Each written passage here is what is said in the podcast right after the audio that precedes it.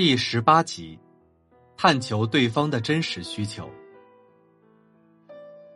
一位十分成功的广告商，曾运用过这样的策略：在他的办公桌上有各种人物的照片，以代表他想对付的几种典型的人，如买橡皮鞋的农民、买优质咖啡的妇女、买办公用品的男人等。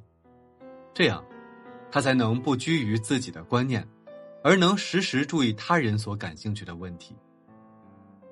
法国名将福煦，在一战中任盟军总司令。当他刚刚走出军校的大门时，他不想像其他青年军官一样，为被派到条件优越的城堡而兴奋不已。相反，他自愿申请去条件艰苦的塔布。他有自己的想法。这个城市有各个种族的法国人。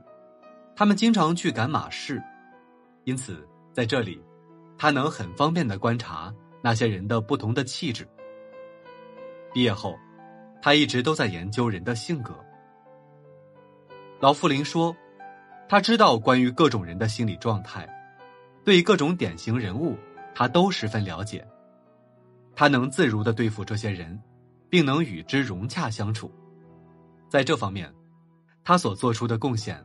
可与他的军事天才相媲美。埃德温·克罗泽早年曾做过新闻记者，后来成了《波士顿日报》的发行人和大股东。有一次，他说：“为了在纽约做好报纸编辑，他总是穿梭于城市拥挤的人群中，在台阶旁漫步，倾听富人们的闲聊，或者独自在人群旁休息，用发烟的方式融入人群中去。”只为了解人们的真实想法。可是，很多人都往往会在对待自己的老板时，忽略这一点。哈佛商学院院长迪安·多纳姆认为，这就是为什么有些人会失败的主要原因之一。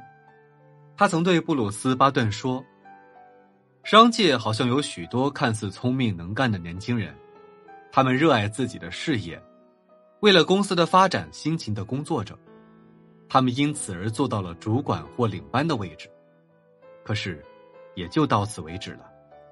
这是为什么呢？我认为，他们不能从整个公司的历年经营和老板的立场出发去解决问题，而总是从自己的角度去解决问题，这才是造成他们停滞不前的根本原因。他们根本没想到，那个坐在老板位置上的人是怎么想的，他到底想怎样做。公司的发展方向和发展前景如何？如果我是老板，我应该怎样处理相关的人或事等？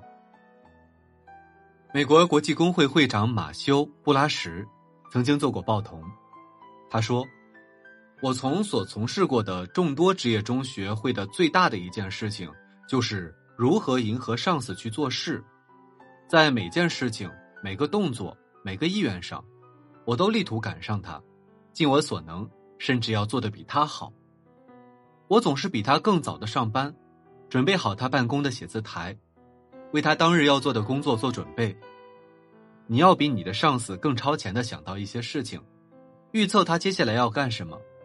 如果你的行动显示你早就有所预料，那么就能表示你是十分机灵的。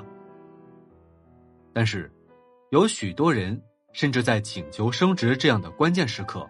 还不注意，或是完全忽略老板的看法。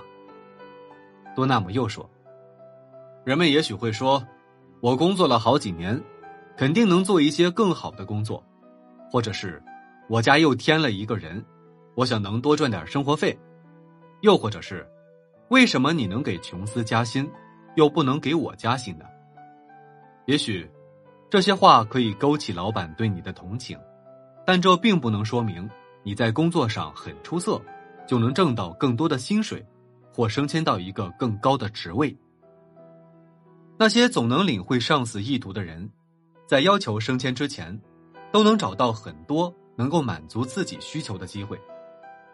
由此可见，一个聪明的人是根本不用刻意找机会去谋得利益的，因为对他来说，好处会自己送上门来，而不用劳烦他出口要求。查尔斯·施瓦布这样描述一些聪明人在早年职业生涯中所运用的策略，永远把工作当成自己分内的事情。当然了，这个策略也适用于你找工作之时。可是，大部分人还是不会注意到这一点。工程师摩根接到过五百零三封求职信，他对这个策略的印象十分深刻。他说：“不动大脑几乎是每个失败者常犯的错误。可以说，几乎所有人，无论是工程师、挖煤人，还是大学教授，他们都没能站在老板的立场上来思考问题。这往往就是他们会在求职路上失败的致命原因。”驾驭他人的策略就是，揣测并牢记他人的意图。